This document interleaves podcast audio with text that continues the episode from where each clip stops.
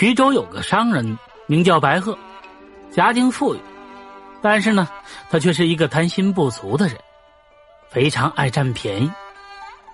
有这么一天呢，他到外地去上货，路过了一个镇子，看到前面有一个身着华丽的老者，仙风道骨的，带着一个很大的镰刀，在前面是晃晃悠悠、不紧不慢的走着，看着镰刀。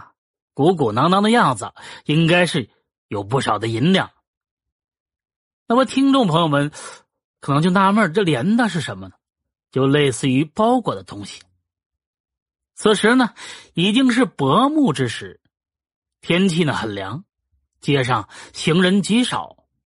白鹤目睹，在心里呢就起了贪念，于是偷偷的跟在老者的后面。可是跟了很久。两个人呢，走出镇子，又走了很远，因为路上还是有行人是擦身而过，他也没有机会下手，心里呀有点暗暗着急了。过了一会儿，到了一座大山之下，此时呢天色完全黑了下来，此地呢也没有别的人。这白鹤心里窃喜，他想，这时候正是动手的好时候。于是呢，这白鹤拿出身上平时防身的短刀，呼的之前欲要威胁那老者。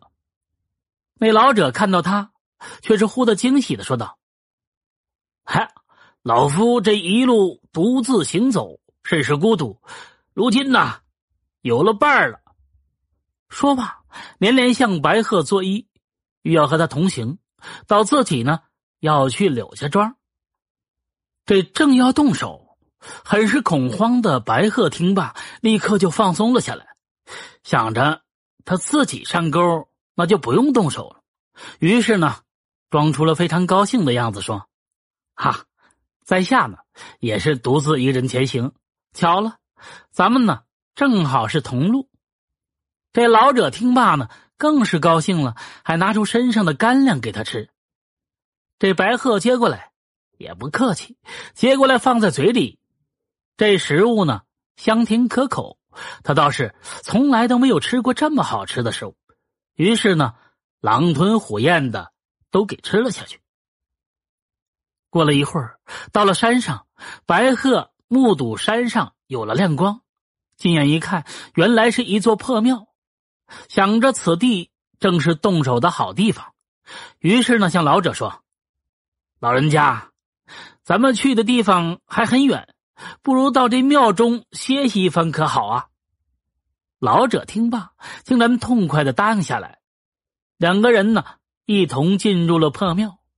这白鹤很是殷勤的打扫一番，和老者一起就躺了下来，因为他心里有事儿，久久的难以入睡，想着等雷老头睡着了，自己再偷盗他的镰刀。如果他反抗，便将他杀死灭口。反正此地地势偏僻，杀了他，把他埋葬在此山，这神不知鬼不觉的，也不怕暴露了罪行。因此，他一直都偷偷的观察着老者的动静。这不大会儿，老者便鼾声如雷。白鹤听着大喜过望，于是呢，偷偷的蹑手蹑脚的走到老者的跟前儿。可是等他走到跟前一看，这老者竟然忽然间停止了鼾声，竟睁着眼睛看着他，嘴角上扬，似乎在嘲笑戏弄他一番。他大惊，只好又回到自己的地盘装睡。过了一会儿，老者又响起了鼾声，白鹤于是又忍不住的偷偷的到了老者的跟前竟然又惊愕的张大嘴。原来这老头呢，又停止了鼾声，睁大眼睛看着他，目光犀利，让他是不寒而栗。几次后，白鹤再也不敢上前了。他忽然觉得这老者并不是凡人，心里呀顿时有了一点恐惧。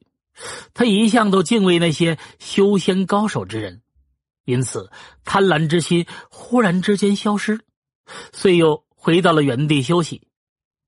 但是呢，辗转反侧的睡不着。奇怪的是，那老者鼾声又如雷了。白鹤过了好久才睡着。第二天，等他醒来，这老者已经盘腿坐在地上，是闭目养神。过了一会儿，又睁开眼睛。此时，白鹤才发现，原来这老者竟然是个盲人，不由是哭笑不得。想起昨晚自己的举动，又想起那些因为偷盗杀人而被斩首的罪犯，不由得脸色绯红。心里啊，暗庆幸自己昨晚没有动手，没有做傻事要不然因为自己的罪行也会害了一家老小。于是呢，非常感谢那老者，情不自禁的忽然向他跪下，道出了经过。这老者听罢，却是哈哈大笑说：“ 哈，老夫虽然是盲人，可对你的心思行踪心知肚明。”好在你是迷途知返，蓦然醒悟，回头是岸。记着，做人呢，切千万不可因为自己一时的贪念害人害己呀！说罢，忽然用手指一指一棵大树，瞬间，忽然这金光四射，那大树呢，竟然是轰然倒地，大地震撼。那老者大笑间，忽然就消失了。白鹤呆呆的看着，恍如梦中。这哪里是什么老者？这简直就是专程来教导自己的仙翁了。继而，他跪在地上是连连磕头。从那以后，再也不敢有贪婪之心了。